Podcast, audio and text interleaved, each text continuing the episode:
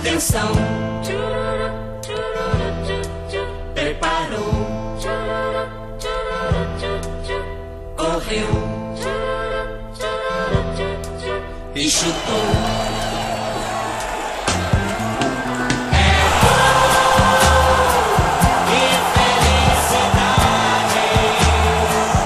Alô, companheirada da Podosfera.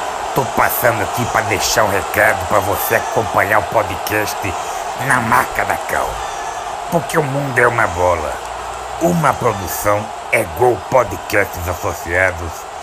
Nas redes, segue a gente lá. Facebook, Instagram, Twitter, Orkut. Arroba na marca da Cal. Rola a bola, começa o jogo, começa a bater mais forte o coração de todos nós. Olá a todos e todas. Aqui é o nosso podcast na Marca da Cal, uma produção do Ego Associados. E hoje eu estou aqui com a bancada bem representativa do nosso grupo do Ego, que vai começar a se apresentar. Vamos lá, Monici, fala conosco. Boa noite, galera. Eu sou a Monici, professora, mãe do Luan e da bancada corintiana maloqueira e sofredora do Ego. Rafa, contigo. Fala galera, aqui é Rafael Andrade do Rio de Janeiro, torcedor do mais querido do Brasil, da bancada do nosso Mengão. Márcio.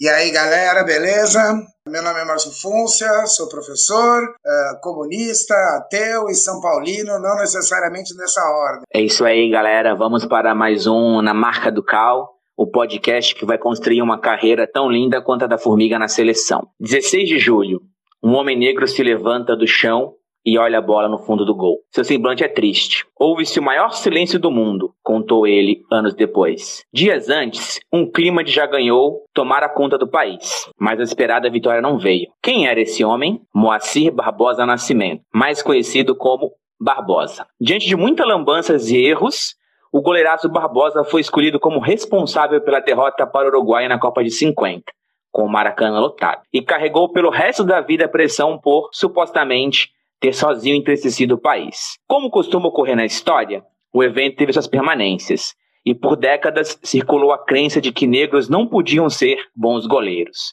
Convidados e convidadas, muito bem-vindos. Se vocês pudessem voltar no tempo e encontrar Barbosa na saída do Maracanã em 1950, logo depois da derrota, e sabendo tudo o que aconteceria depois, o que diriam para ele? Vai, Rafa. Negão, bola pra frente. Levante essa cabeça. Chegamos até aqui foi por causa das suas defesas, da sua mão, que protegeu nosso Brasil e assegurou nossas vitórias anteriores. Chegamos aqui por conta da sua segurança, por conta do elenco, do conjunto. Nossas vitórias vieram com aquele, com aquele dilema: ganha um, ganha todo mundo. Perde um, perde todo mundo. Portanto, você não é responsável por derrota nenhuma. Você é gigante. Levanta essa cabeça e me dá um abraço aqui, irmão. Vamos seguir em frente. Até a vitória. E Monici, o que você falaria pro nosso goleiro? Barbosa, cara, tu foi o melhor goleiro que a gente teve nesse período. Levanta essa cabeça, a culpa não foi sua. Quando o time perde, não perde sozinho, não perde só você, perdeu todo mundo. E levanta essa cabeça que você fez o seu melhor durante todo esse período. Vamos junto, daqui a quatro anos tem mais. Fôncia.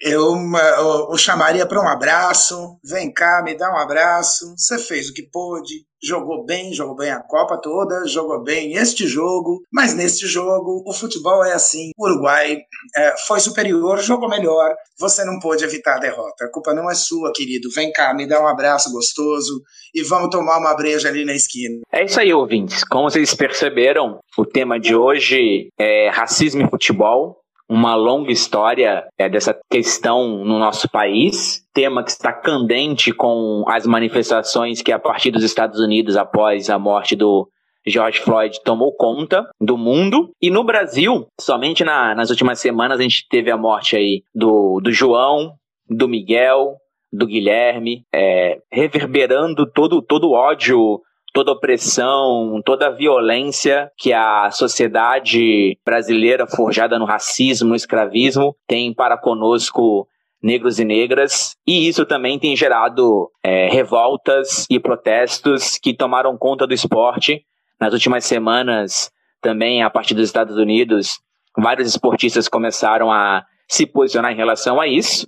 No próprio contexto do Brasil, lá, em, lá na Espanha, o Marcelo, após o gol no último jogo, fez o, o gesto de, de se ajoelhar em homenagem aos negros, do Vidas Negras Importam. E esse é o tema de agora. Rafa, tem toda a avenida aí esquerda. Lembra que você é o júnior do teu, do teu Mengão aí. Explora pra gente que você tem para falar sobre esse tema: racismo, futebol e sociedade. Então, galera, é, Júnior, muito, muito bem colocado, nosso eterno lateral, né? Então, racismo e futebol. Nós estamos no Brasil e o racismo no Brasil ele é estrutural e estruturante. O racismo ele estrutura as relações de poder, as relações sociais, as relações econômicas. Nós tivemos mais de 300 anos de escravidão. Nós temos uma libertação, né, incompleta, inconclusa é, do povo negro brasileiro. E o futebol, ele não é uma ilha, ele não é diferente do restante da sociedade. O negro no futebol, ele, ele é vítima de racismo, o racismo direto, o racismo aquele que o torcedor grita, vai macaco, aquele que o torcedor coloca apelidos pejorativos nos jogadores que, que erram, nos jogadores que são bons. Então, isso é o racismo direto que o futebol recebe da sociedade. E temos também o racismo institucional, o racismo das instituições, né? O futebol por muito tempo não aceitou negros praticando o seu esporte. Nós temos aí o, o Vasco, né? O Clube de Regata Vasco da Gama, que em 23 e 24 ganhou dois títulos carioca é, com negros né, no seu plantel. Ainda era o futebol pré-profissional.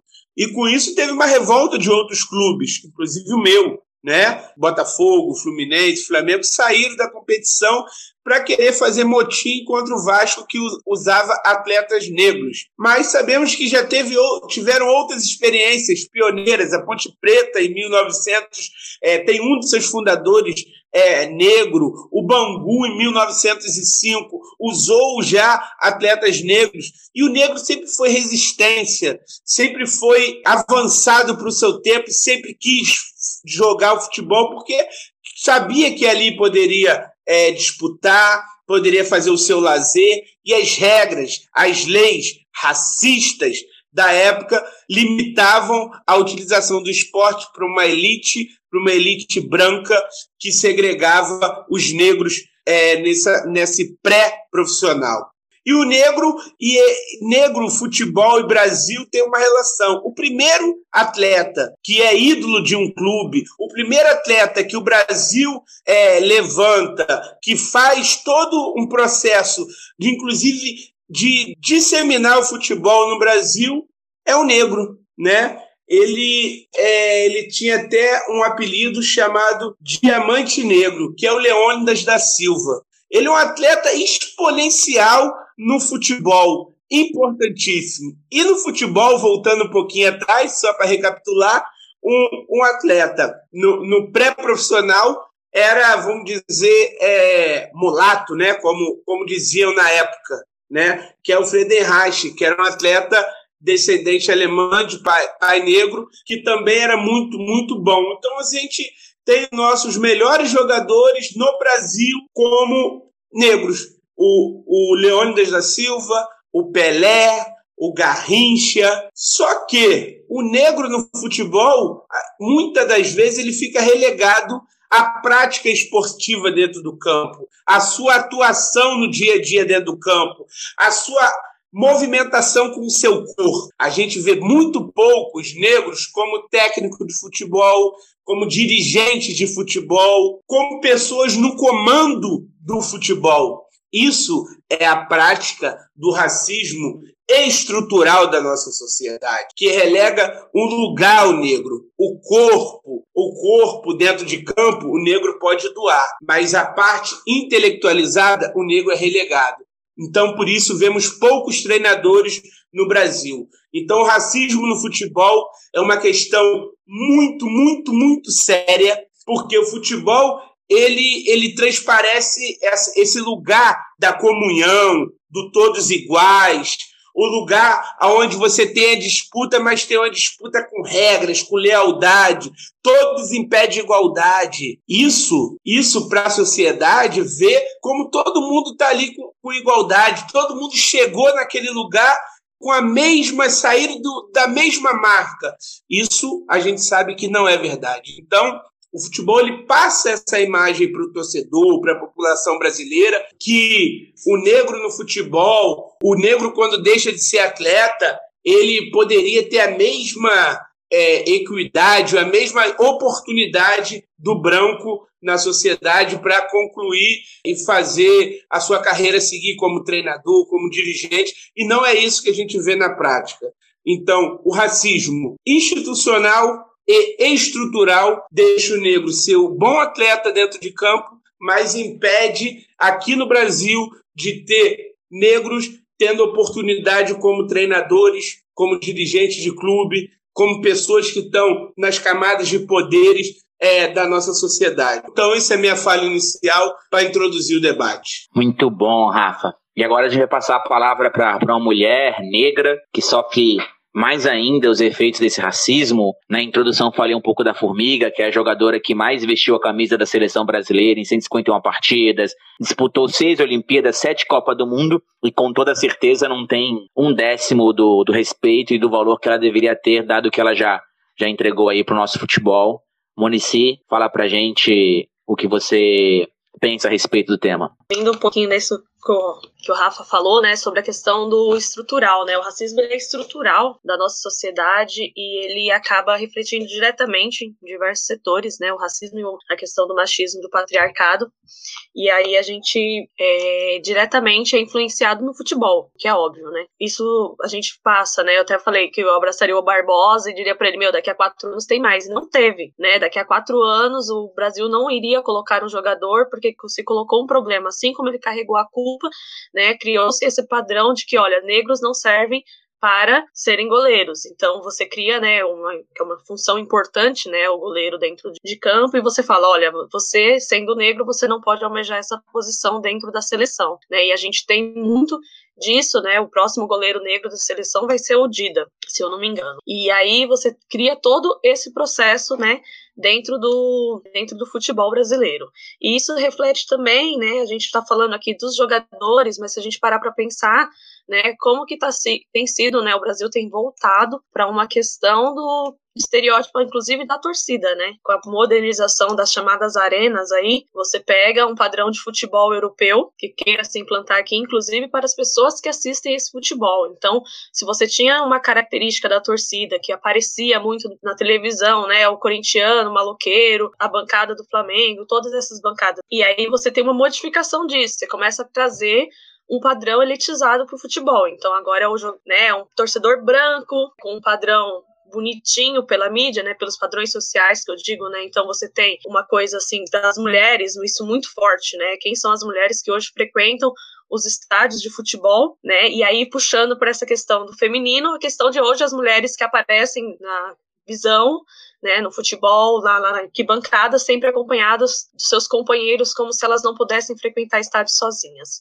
E aí você tem, dentro dessa questão, eu acho que é importante falar sobre o negacionismo, né? Que embora a gente tenha tido os jogadores, os principais jogadores negros e jogadoras negras, pretas e pretas, aí representando o futebol no nível né, dos mais lembrados, você tem o negacionismo né, da pseudo-democracia racial, na qual eles falam, olha, mas não é importante falar que ele é negro, não é importante falar que ele é preto, não é importante falar que ela é preta. Ela é jogadora, ele é jogador, né? E aí você fala, não, mas... É... E quando acontece alguma situação de racismo, né, você tem o jogador que aí ele passa a ser só o jogador que sofreu racismo. Eles queimam, a... não se fala mais do futebol desse jogador e acaba trazendo outras consequências em relação a isso, né? Você teve o caso, por exemplo, do grafite, em 2005, quando ele sofre bem forte uma questão do, do, do racismo, ele passa a ser o jogador, não o grafite, que jogava bola, que ele é o jogador que sofreu racismo, né? Que é uma ideia assim, você tem essas duas vertentes. Então, você tem o negacionismo, a identidade do jogador,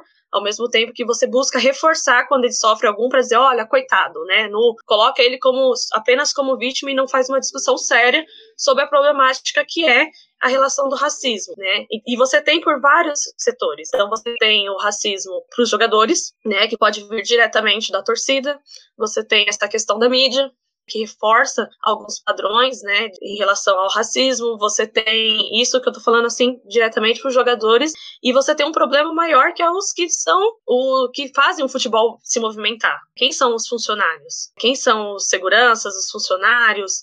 Né, os gandulas que estão do futebol e o que, que eles não ouvem ali e para quem eles se reportam. Então a gente traz é, muito essa discussão sobre essa questão de quem estão também ali fazendo o futebol se movimentar. E outra questão é que o Rafa já trouxe, né? O jogador, ele é bom desde que ele entenda que o lugar dele é jogando bola. O lugar dele não é sendo dirigente, não é sendo técnico, né? O ano passado, o técnico do Bahia, o Roger Machado, ele fez um discurso muito interessante nesse sentido, né? De que é novamente colocar como se colocar, ó, o seu lugar é um padrãozinho da sociedade. O lugar do preto e da preta é jogando bola. Contente-se neste lugar. Eu acho que é um pouco isso, minha fala inicial. Muito bom. Então, lembrando aí, foram né, várias pessoas lembraram o grafite, que também tem liderado esse movimento contra, contra a volta do futebol.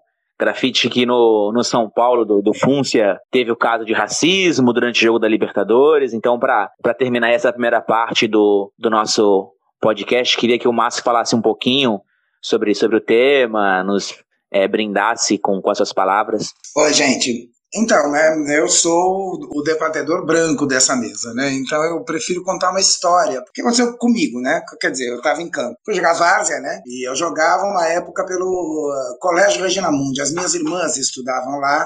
E eles tinham um time de várzea poderosíssimo. Meu pai jogava nesse time e tal. E eu joguei um tempo com eles. E aí a gente jogou em casa, que era no campo das faculdades associadas do Ipiranga, que é aqui na Avenida Nazaré. O campo não existe mais. Né? A gente jogou muitos anos lá. E veio jogar contra a gente, time das linhas correntes da Vila Prudente, que era um time massa, era um time fortíssimo. O nosso time, por óbvio, né, basicamente composto de pais uh, e, e, e irmãos das meninas que estudavam no colégio de classe média, era um time de pessoas brancas tinha dois negros no nosso time que eram funcionários do colégio e jogavam o, o quarto zagueiro e o ponta direita. E o time das linhas correntes veio jogar e o time deles era formado praticamente todo pelos operários da, da fábrica. Né? Então eles eram praticamente todos negros. Aquele jogo era importante porque era um jogo classificatório, enfim, a gente estava num campeonato de várzea. A nossa torcida, composta evidentemente das mães, pais e alunos e tal do colégio de classe média, uma torcida composta de gente branca, né? Quando entrou o time das linhas corrente, ouvia-se da nossa torcida, me deu uma vergonha do cão, me deu vontade de arrancar a camisa e não jogar, né? Fazendo uh, sons de macaco, enfim, como a gente uh, às vezes vê nos estádios, às vezes não, muitas vezes vê nos estádios de futebol. Uh, a gente foi lá conversar com eles, falou, cala a boca, né? Deixa a gente jogar bola, né? Pelo amor de Deus, para com isso. E foi principalmente o alvo de, eh, da torcida, foi principalmente um menino, menino mesmo, tinha uns 20 anos, bom de bola demais, um meia-direita muito bom de bola. Ele jogava mais ou menos no setor do campo que eu, a gente se encontrou muitas vezes no jogo. O menino jogava muita bola, e um menino que jogava leal, jogava na bola, não era uh, violento, enfim. Esse jogo, esse jogo terminou, para encurtar a história, para não incomodar uh, com a história longa, né? Esse jogo terminou 4 a 4 eu me lembro ter feito um gol nesse jogo, meu pai fez um gol nesse jogo, e este menino fez os quatro gols do time das linhas correntes. Jogou demais, comeu a bola demais, fez de tudo. Terminou o jogo, uh, foi um jogaço de fato, o jogo foi decidido nos pênaltis, eles acabaram levando. Mas tor aquela torcida que fazia lá, fazia os sinais de macaco para ele, teve que aplaudir, né? E teve que aplaudir muito, porque a exibição do menino foi dessas coisas uh, fantásticas, assim, que você vê poucas vezes no futebol. E eu fiz questão de uh, trocar minha camisa com ele, né? Falei, ó, oh, não, eu quero sua camisa, cara, você joga demais, me dá sua camisa e tal.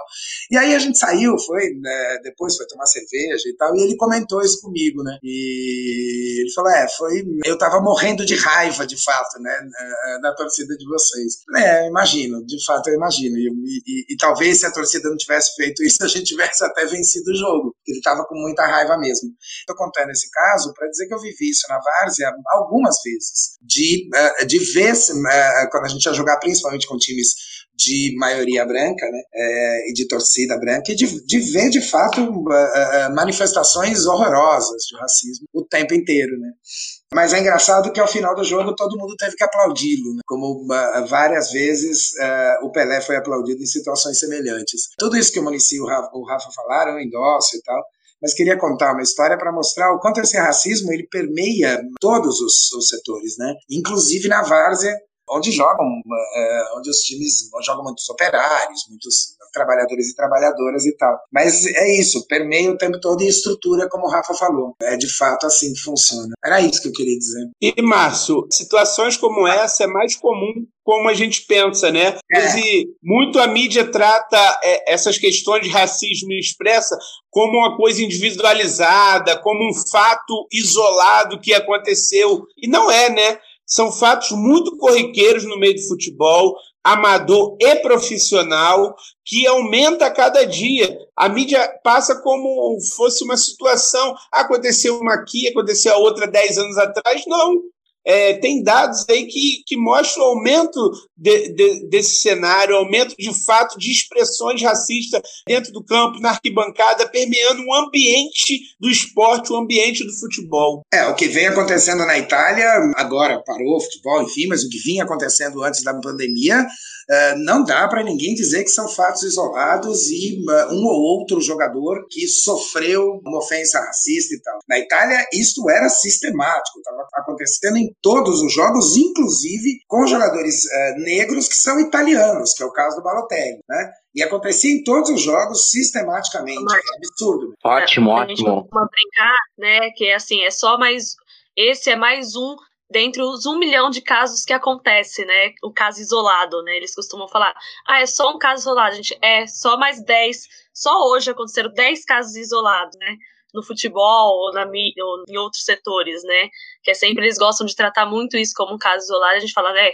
Mais um de um milhão que está acontecendo só nesse ano de casos isolados de racismo no futebol. Exatamente, exatamente. Estava pensando aqui e me veio à cabeça o quão estrutural é, esse processo, como todos já, já, falaram, e que pode até ser historicizado, né? Lá em 1846, o Brasil querendo constituir a sua identidade, que país era esse, o IHGB, o Instituto Histórico Geográfico Brasileiro, faz um concurso para dizer como que deve ser escrita a história do Brasil, e é daí que tem a origem desse, desse mito de democracia racial, né? Ganha um alemão, um alemão ganha essa proposta do IHGB e ele diz que a gente se diferenciaria enquanto país porque a gente seria essa miscigenação de três raças, né? E aí ele diz que do negro vem a força, do português a inteligência e do, do indígena seria aí a é, saber aproveitar a terra, questões de, de natureza tão grandes para o nosso país. Se você for ver a mesma fala que é, um suposto príncipe, né, é, recentemente falou de democracia racial que é tão permeada na sociedade que a gente sabe que, na, na verdade, é, essa suposta democracia foi um projeto vertical, explorador, é, construído no suor de milhões de negros e negras até hoje em dia, né? Então, para a gente concluir, queria passar a, a fala para a Município, ela dizer mais para a gente, sei que ela pesquisa bastante tema, tem alguns dados de pesquisas que falam do, do racismo tanto no futebol quanto na sociedade, para a gente encerrar o primeiro tempo do nosso podcast. Bom, então trazendo um pouquinho de dados, né? Dois, desde 2014 tem um observatório, né, um observatório de discriminação e injúrias raciais do futebol brasileiro. E aí eles fazem os levantamentos de caso, e é importante a gente falar que são casos que entram em súmula, que tem denúncia por parte do jogador, porque ainda a gente tem muitos casos, né, como racismo velado, que a gente já citou aqui, que acaba não aparecendo, né? Ou eles falam, principalmente assim, os juízes não marcam e aí fica por isso mesmo. E aí em 2000 14, né, isso é uma coisa interessante, foram denunciados 20 casos aqui no futebol brasileiro, dentro do campo de denúncias em relação à questão de injúrias e discriminação racial. No ano de 2019, esse número ele salta para 56 casos, né? A gente poderia considerar que essa maior denúncia foi também por conta da questão da, da legislação da FIFA, né, que adota um protocolo desde 2019. Você tem então uma orientação da FIFA para essa questão dos casos né, de racismo. Então, você passa a ter uma legislação que trata dentro dos campeonatos do futebol para isso, para que seja denunciado, né? Mas ao mesmo tempo, a gente fala assim, isso é só o que apareceu registrado, né? Porque a gente sabe de muitos casos que não são registrados ou que acontece com pessoas que trabalham nos setores, né? Como teve o caso do segurança lá no Mineirão em 2019, que ele foi sofrer um processo, né, de injúria racial, né, de racismo, e aí ficou por isso mesmo durante um tempo, porque segurança, né? Então, assim, eles já tratam, ah, não foi aqui, no caso, não foi no jogo teve uma fala nesse sentido de que, mas não foi no jogo, a gente fala, mas a arquibancada não faz parte, então tem toda essa questão. E aí é, tem uma coisa que é interessante também, que embora a FIFA tenha criado esse protocolo, né, para que seja feito e denunciado os casos de racismo, não se criou ao mesmo tempo formas de identificação, né, porque uma coisa assim, como a gente já foi levantado, quando é gritante, a torcida fazendo sons de macaco, xingando alguma coisa, ok, né? Mas se quando não é, quando é ali no miudinho, quando acontece aquela coisa do da fala, mas eu não quis dizer isso, desculpa, eu não quis dizer, né? Ah, mas tinha que ser preto mesmo, mas não foi bem isso que eu quis dizer, não foi preconceito. Eu tenho amigos negros, né? Que é muito comum. E aí você não tem. Então, por exemplo, você tem essa situação de que vários jogadores, né, que foi feita uma pesquisa no final do ano passado também por uma mídia esportiva sobre essa questão do racismo. Então, vários jogadores eles prevenciam essa questão do racismo, mas eles não denunciam quando, quando o racismo ocorre dentro de campo. Então, 60% deles, dos jogadores, foram 163 jogadores entrevistados, 60% deles disseram, sim, eu já presenciei, 80% disseram, mas eu não vou denunciar e eu não quis denunciar. Então, acho que tem todo esse processo de formação, que aí eu acho que a gente pode falar no segundo tempo. Monici, me dá uma parte. É, é, importante esses dados que você levantou e tem, e tem outro, um elemento importante, o árbitro, né? Nós temos no Brasil muitos árbitros negros e, e, e, o árbitro culturalmente foi sempre, né, erradamente, sempre xingado, é, aquele personagem no jogo que nem torcida A nem torcida B gostava. E muitos árbitros, tem um caso emblemático no Rio Grande do Sul, que o árbitro foi perseguido é, e teve a sua própria vida privada, né, foi, foi vítima de racismo e apanhou, teve sua a vida privada perseguida por torcedores é, em Caxias do Sul e, e, e sofreu sequelas é, físicas, psicológicas e, e hoje é um importante ícone, um importante personagem na luta contra o racismo no esporte, no futebol. Eu acho que é válido lembrar dos árbitros de futebol também, né, que fazem parte desse espetáculo e são muitas vezes e muitas vezes discriminados numa ação direta de racismo de jogadores, torcedores, dirigentes e até de jornalistas. Muito bom. Então, é, em 1993, ali na, nas eliminatórias para a Copa, novamente jogo contra o Uruguai. É, o Barbosa ainda morava no Rio de Janeiro e ele tentou visitar o Brasil na concentração e ele foi impedido, ainda nessa ideia de que ele daria azar, etc. E não deixaram ele conversar com os jogadores. Esse episódio fez com que ele até se mudasse do, do Rio de Janeiro, vem aqui para Praia Grande. Ele dizia bastante de como isso simbolizava que no Brasil a maior pena é de 30 anos e ele era condenado a mais do que isso, né? Já era condenado a quase 50 anos. Ele acaba falecendo 50 anos depois, em, em 2000. Então ele teve uma pena aí de 50 anos de parte da sociedade brasileira que é racista. E esse primeiro tempo do nosso podcast em homenagem ao Barbosa, a gente quer dizer para ele esteja onde estiver, estiver aí como, como orixá no Orum, que a história te absolveu, você é gigante, ex-campeão carioca pelo Vasco, tricampeão é, de torneios pela seleção brasileira, escolhido o melhor goleiro aos 39 anos em 1959 do torneio Rio São Paulo, que então era o torneio mais importante do país. Em sua memória, a gente dedica esse podcast da Na Marca do Cal, é Gol Produções. Acabou o primeiro tempo. Estamos aqui no intervalo da na marca do Cal. E como todo intervalo de jogo de futebol, tem que ter a brincadeirinha aí é, para os nossos ouvintes lavar louça, tomar cerveja, enfim. Vamos lá para o nosso intervalo com a brincadeira do nosso companheiro da bancada palestrina, Josafá. Salve, gente amiga. Sou o Josafá, participante do EGOL, professor, peladeiro, morador aqui da Zona Leste, no bairro de São Miguel, os últimos refúgios do socialismo e da poesia. Aproveitando os 70 anos do Maracanã, vou propor uma brincadeira para que os participantes aí descubram quais os critérios que eu utilizei para construir uma seleção de futebol. Vá lá, Barbosa, Carlos Alberto Torres, Gonçalves, Aldair Júnior, Didi, Paulo César Caju, Zico Garrincha, Romário e Jairzinho, vou dar uma pista, né? Para eu construir esses critérios, fiz uma brincadeira com a regra e com a exceção. Espero que vocês tenham gostado, que vocês curtam bastante mais essa iniciativa do Ego. Forte abraço. Eu acho que sim. Pode falar? Eu também. Eu não faço a mínima ideia, mas vamos lá. Quem, quem já então, sabe aí, vai lá. Dez, dez jogadores negros e um jogador branco. Todo jogador, 10 que jogaram no futebol do Rio de Janeiro e um que não jogou no futebol do Rio de Janeiro. É isso mesmo que eu ia dizer E aí, produção, nossos participantes acertaram? Fala, Ricardo. É, nossa, nossa produção aqui falou que tá quase lá.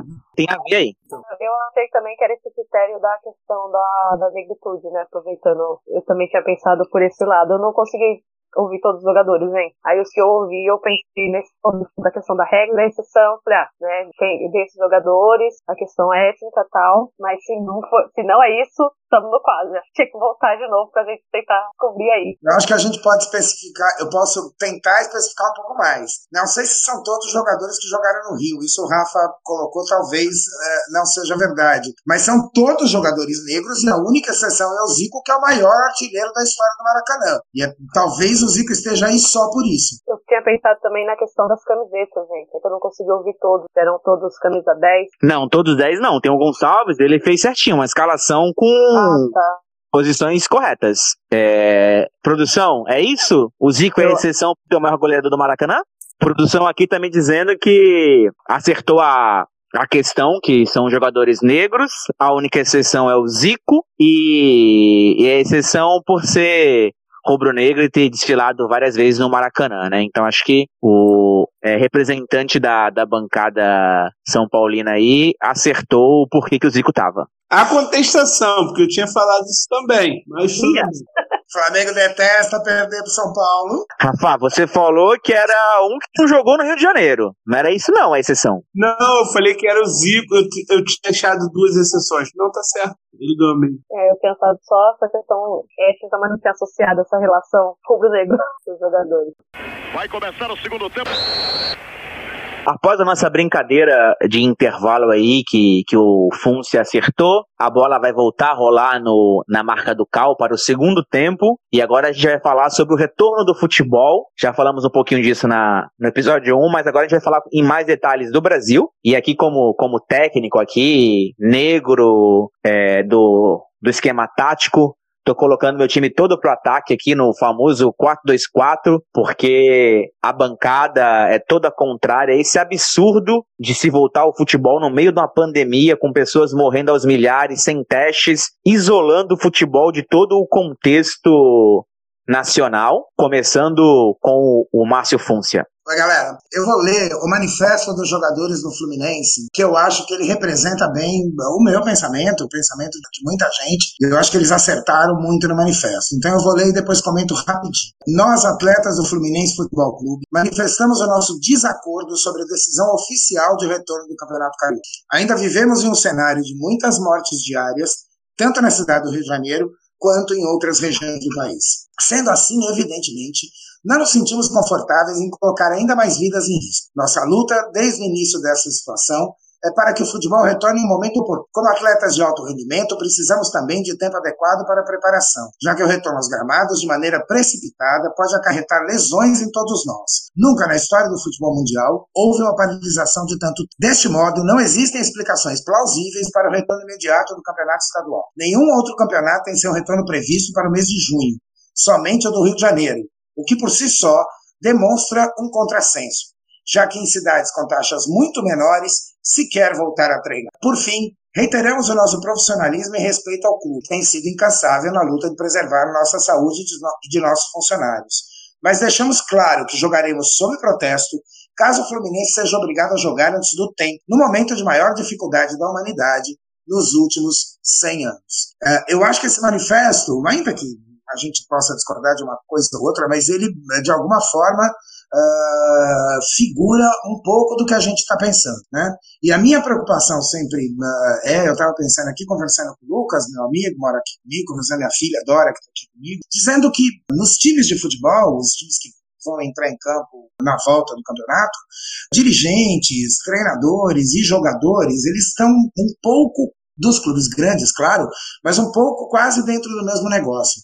Mas a gente não pode esquecer que para realizar uma partida de futebol num estádio que tem um hospital de campanha, inclusive que é o caso, por exemplo, do, Flamengo, do jogo do Flamengo marcado para o Maracanã, tem um hospital de campanha na porta do estádio, a gente precisa lembrar que um jogo de futebol não se realiza só com jogadores, treinadores, preparador físico, ele se realiza com funcionários do estádio para manter funcionários e funcionárias do, estado, do estádio para manter limpo, para manter lâmpadas funcionando, água funcionando, ou seja, trabalhadoras e trabalhadores que estão expostos a um risco absolutamente desnecessário, porque o futebol não é uh, uma atividade essencial. É uma atividade deliciosa, a gente ama o futebol e acha que o futebol é necessário, mas nesta hora, o fundamental é a preservação das vidas. O futebol não tinha que voltar de jeito nenhum. É um absurdo o que você está fazendo no, no, no, Campeonato Carioca.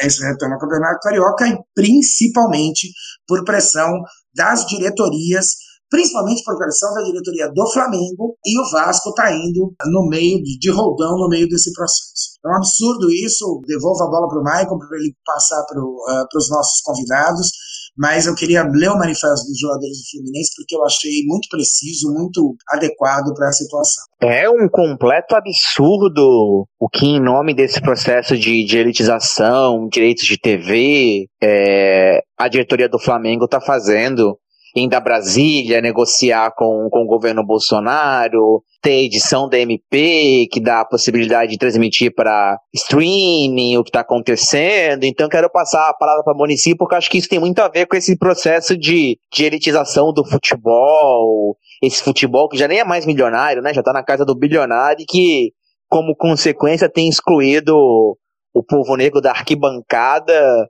e pode vir a causar um fosso nesse elemento cultural de sentimento que é a torcida, que é o gol, que é o povo, nas arquibancadas, comemorando, gritando e participando desse espetáculo gigante para todos nós que é o futebol. Bom, gente, acho que o primeiro ponto, né, de falar sobre essa questão do retorno do futebol é isso que o Márcio coloca, né? Para se fazer uma partida de futebol, não são só por 24 pessoas dentro de um campo, tem todo um esquema, né, que precisa ser feito, e aí a gente sempre se pergunta, né? Se tiver um contaminado, quem é que morre? Não vai ser o jogador que recebe milhões, sim, né? A camareira, o gandula, a segurança, a gandula, são essas pessoas que vão voltar para suas casas, contaminar os seus pares e que não vão conseguir atendimento público, né? Não vão vai faltar, então são essas pessoas, né? A gente tem um processo que a gente vem vivenciando, que é com essa questão da flexibilização da pandemia, que é a, que a gente está chamando de a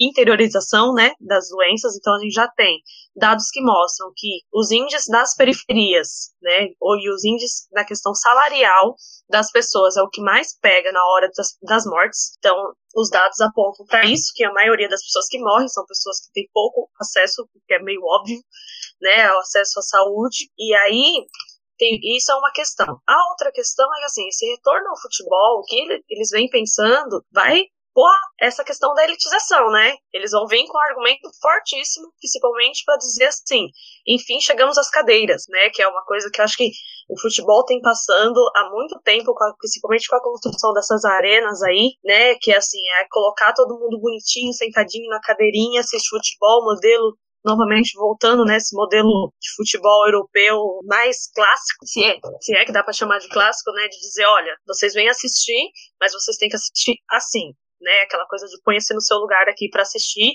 você paga um valor extremamente alto para assistir, você já, já vem se segregando cada vez mais a participação da população. E aí, com esse processo da pandemia, o retorno do futebol vai vir muito marcado com isso, né? Então, essa proposta, né, de olha, não é culpa nossa, tá? Mas a gente agora, enfim, vai conseguir implantar esse modelo que já vem sendo criado muito há, há um bom tempo com a questão dos sócios, fiéis e etc, torcedores aí, né, que a gente teve no futebol. Então, acho que a gente precisa pensar por isso. E outra questão que eu acho que ficou evidente essa semana com relação a esse campeonato carioca é uma questão de usar o futebol como populismo, né? No sentido de dizer, olha só, a gente quer que volte, a pandemia não está acontecendo, negacionismo, né? né? Dizer, olha, nem tem tudo isso de pandemia que vocês estão dizendo, dá sim para voltar ao futebol. E aí você tem um presidente que vai fazer comentários na linha de frente de uma das maiores torcidas do Brasil, né? Então usar o futebol mais uma vez como uma bandeira para se aproximar, né, e criar uma, ah, esqueci agora o termo, é, de, de se beneficiar com isso, né, gente, de dizer assim, olha, eu tô perto do povo, olha só onde é que eu tô aqui, né, então eu acho que tem um pouco desses, desses detalhes aí nessa volta precoce que eles estão pintando no futebol. E Rafa, você que flamenguista também tá, tá aí no Rio, sentiu as movimentações, é, conseguiu ver os bastidores, o que é, os dirigentes contrários e favoráveis, torcida, tem também aí a galera da, do Flamengo da gente também, que tem criticado muito o que está acontecendo. O que você vai, pode nos falar desse, desse processo? Primeiramente, eu lamento muito essa situação, né? É um momento, é uma página triste na história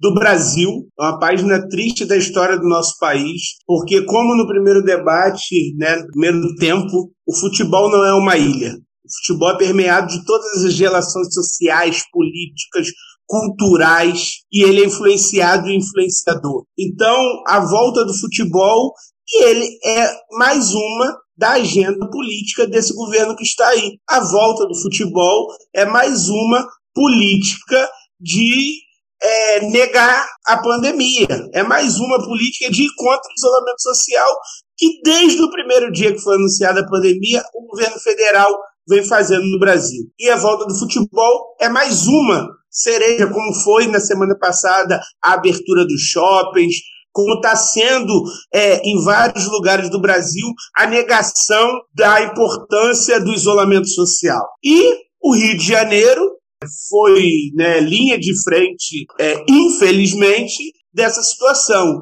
Então, vários clubes da cidade do Rio de Janeiro, e o Flamengo é um deles, a Federação do Estado do Rio de Janeiro, e vários atores sociais, como parte da imprensa esportiva, foram a favor dessa volta ou apenas fizeram um balanço muito mediano sobre é, o tão ruim socialmente como é essa volta. Então, essa volta não é uma volta ligada tão somente a um clube ou a um Estado. Essa volta é uma política do governo brasileiro. Nós temos que entender que essa volta é uma política do governo brasileiro. Em momento é, algum, essa volta tem que ser associada a somente a uma movimentação de um clube ou alguma ação isolada. Essa volta é uma política que tem Federação do Estado do Rio de Janeiro, que tem governo federal, que tem prefeitura e que teve a maioria dos clubes na reunião da federação. Infelizmente. Infelizmente. Então nós temos que cravar que isso é uma página triste na nossa história, mas temos que cravar também que isso é uma página política da nossa história, que nós estamos vivendo, que nós estamos vivendo, infelizmente, no Brasil, já desde que esse governo nefasto assumiu. Falando um pouco sobre as movimentações, o Flamengo tem diversos grupos políticos de pensamentos diferentes. Eu sou flamenguista, sou de torcida organizada e sou de esquerda. Nós organizamos sim o enfrentamento contra os fascistas na praia de Copacabana. Organizamos hoje um ato em frente ao Maracanã junto com outras torcidas, com outras antifas, contra a volta do futebol, mostrando nosso posicionamento político. O Flamengo tem, dentro de alguns grupos, um grupo chamado Flamengo da Gente, que é um grupo de setor progressista, de setor de esquerda, que vem fazendo a disputa dentro do clube, vem fazendo a disputa de narrativa, de concepção, uma disputa engranjada e cada dia crescendo mais. A gente costuma falar que cada ato ruim, cada ato negativo que essa diretoria, que essa diretoria vem tomando, o nosso grupo Flamengo da gente vem crescendo. A gente vem pautando um Flamengo popular, um Flamengo que tenha raízes com a sua torcida, um Flamengo que, que cada vez mais se aproxime do seu torcedor pobre, periférico, que é, que é essa grande nação de 45 milhões de torcedores. Então o Flamengo não pode, em momento algum, por conta de meia dúzia, ser associado, ser identificado, ser iluminado como o grande percussor desse mal que está sendo feito. Isso é uma política de Estado implementada principalmente o senhor Jair Bolsonaro, esse nefasto presidente da República. Com certeza, Rafa. É bom destacar que a gente é, tá mirando aqui o, o, nosso ataque à direção do Flamengo, à direção é, do Vasco, à direção de outros lugares que, como bem o, o Rafa diz, coloca vidas por debaixo do tapete, ignora vidas para que a suposta economia que tanto se fala volte a circular nessa lógica nefasta de escolha entre seres humanos e vidas, né? Então, queria aqui passar a palavra pro Fúncia. Inclusive, a gente vai estrear aqui um, um quadro no podcast, que é o Vermelho Direto, pro Fúncia falar o que ele, que ele pensa e quem merece um cartão vermelho para ser expulso de campo por esse página triste da nossa história.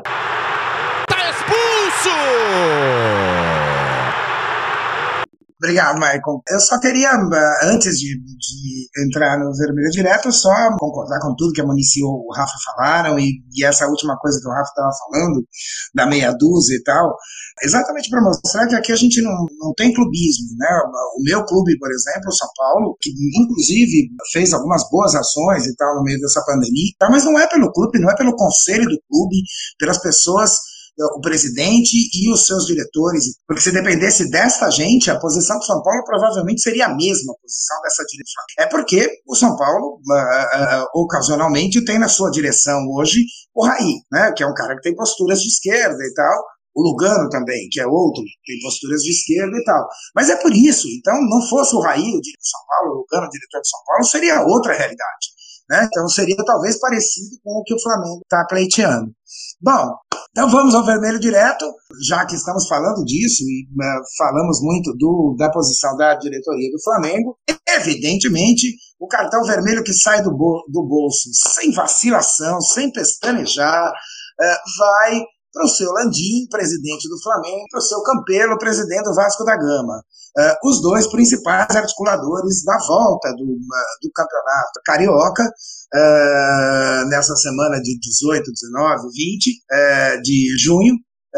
então o cartão vai para eles, eles vão tomar banho mais cedo, porque eles realmente merecem aquele cartão vermelho que você dá com gosto, você dá mostrando na cara do, do jogador, é esse que eles merecem por esta postura nefasta de, inclusive, negociar com o presidente da República uma edição de uma medida provisória para não uh, configurar a quebra de contrato com a Globo e poder transmitir a partida por outras mídias, enfim. Então, senhor Landim, senhor Campelo, sintam-se expulsos, cartão vermelho direto para vocês, banheiro, chuveiro mais cedo, meus queridos.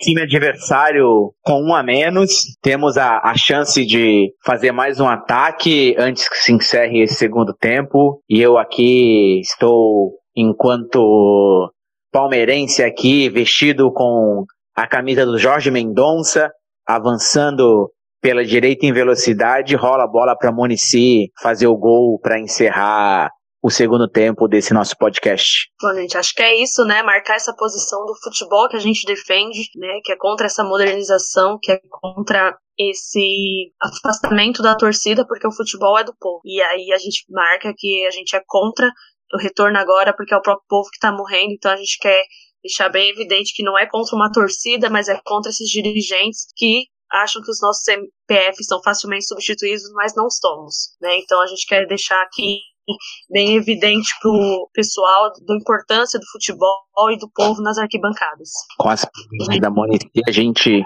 encerra o segundo tempo e já já a gente vai fazer uma prorrogação. Então, agora, para encerrar de vez o podcast na marca do Cal, a gente vai para a cobrança de pênaltis. Cada membro da bancada aqui vai escolher um ídolo negro, um jogador ou jogadora do seu time, vai bater o pênalti e depois vai dar uma dica cultural e vai homenagear alguma outra personalidade, começando por mim. O ídolo do meu verdão negro é o Jorge Mendonça, excelente jogador, gol do título em 76 e a minha homenagem vai à seleção do Tri, campeã em 21 de junho de 1970, com vários ídolos negros que marcaram a história do nosso país, como o maior jogador de todos os tempos, o Pelé. E a minha dica cultural, o livro Campeões da Raça, Campeões Negros da Copa de 58, do autor Fábio Mendes, jornalista que explora a questão do racismo naquele contexto dos anos 50, que era ainda maior devido à culpa que alguns jogadores negros de 50, falamos aqui do Barbosa, mas também do Bigode, levaram por aquilo e que perdurou durante muito tempo e refletia ali no contexto da Copa do Mundo de 58, uma grande pesquisa com jornalistas da época, com jogadores, nos jornais da época. Vale muito a pena a leitura do livro. Vai, Rafa. O meu batedor de pênalti é Adílio, o craque da esperança. Tem certeza que é caixa. É gol do Mengão, mais um título para a nossa nação. A minha homenagem vai para Elza Soares, que faz aniversário dia 23 do 6. É, a Elza sabia que toda a sua família era negra, mas ela não sabia que a cor da pele nos dividia. A Elsa aprendeu essa questão racial com uma causa que aconteceu com a mãe dela. A sua mãe foi levar dentro do, do prédio da patroa uma muda de roupa. A pessoa que estava na portaria falou que o elevador, o elevador, aquele elevador que não era social, ela não podia entrar. E desde esse dia, Elza Soares aprendeu que a questão racial dividia a população brasileira. E a minha dica cultural é o documentário Memórias de Arquibancada, Histórias do Maracanã, o mais novo setentão da praça, hein? Parte para cobrança Monici. Bom, galera, então vou chamar uma jogadora do futebol feminino, a Maiara, meia atacante do Timão, né, pra gente valorizar aí o futebol feminino, nos retornos aí, aí de todos os times, que nós possamos fazer essa valorização. A minha homenagem vai para o Zinedine Zidane, né? Grande jogador, monstro, aí representou a gente também nessa luta contra o racismo. Aguentou o que aguentou na Copa de 98 e deu uma cabeçada mostrando que com racista a gente trata na porrada. E aí a minha dica cultural é a crônica do Nelson Rodrigues, que fala sobre a questão do Barbosa, né, que a gente homenageou no primeiro tempo aí do podcast, que é o Tempo e a Eternidade, foi publicado em 59, né, e segundo o autor, esprega a eternidade desse jogador na cara da gente. Então, é cultural. Bom, o batedor de pênaltis do uh, glorioso tricolor paulista não pode ser outro a não ser o maior artilheiro da história do meu clube, que é o Serginho Chulapa, maravilhoso, uh, ídolo de duas torcidas de São Paulo, que é difícil, da, da minha, da do São Paulo e, da, e do Santos.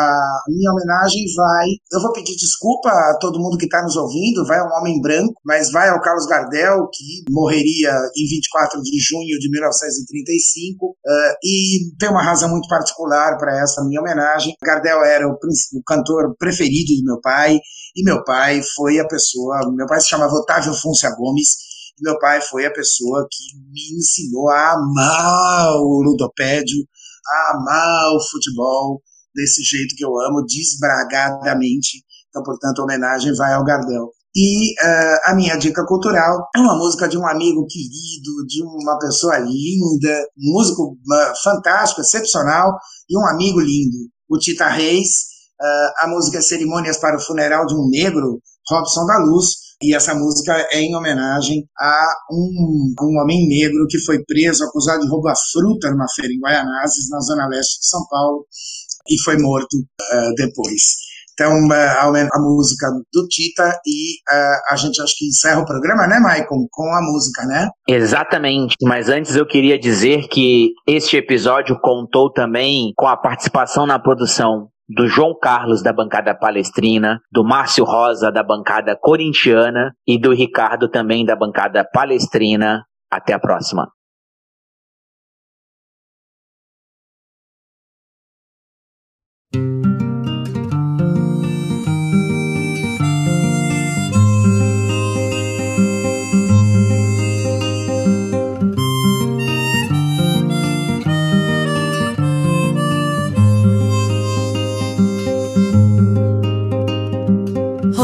Som da luz do som da cor da pele preta, formado na ginga.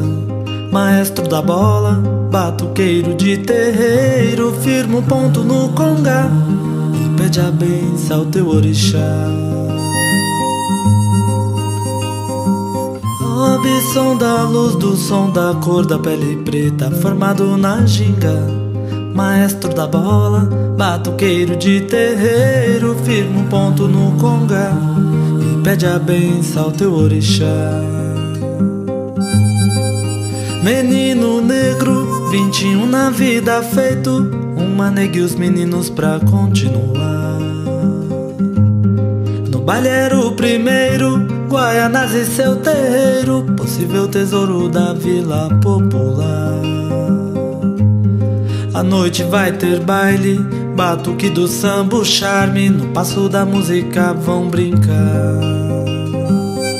Sorriam, vadio a curriola, gingavam com a lua, bebida e prosa. O doce da vida querem provar. Robson da luz do som da cor da pele preta, formado na ginga. Maestro da bola, batuqueiro de terreiro, firma o ponto no conga pede a benção ao teu orixá. Robson da luz do som da cor da pele preta, formado na ginga. Maestro da bola, batuqueiro de terreiro, firma o ponto no conga e pede a benção ao teu orixá. A fruta proibida provou, junto com a delícia, o pecado despertou. Delegado que prendeu nego, na 44 o DP vai nego, e a maldade pra ensinar preto não tem vez. A serviço assim se fez, apenas a vida para pagar. Três dias apanhou, o pau de arara lhe ceifou a vida do nego bom de dançar. Mãe Teresa então garrou com santo, fez mandinga, costurou patua, fez ecoar bem longe o grito negro. Liberdade teu nome é luta. Robson da luz do som da cor. Robson da luz do som da cor da pele preta, formado na ginga. Maestro da bola, batuqueiro de terreiro, firma um ponto no conga e pede a benção ao teu orixá. Robson da luz do som da cor da pele preta, formado na ginga. Maestro da bola, batuqueiro de terreiro, firma um ponto no conga e pede a benção ao teu orixá.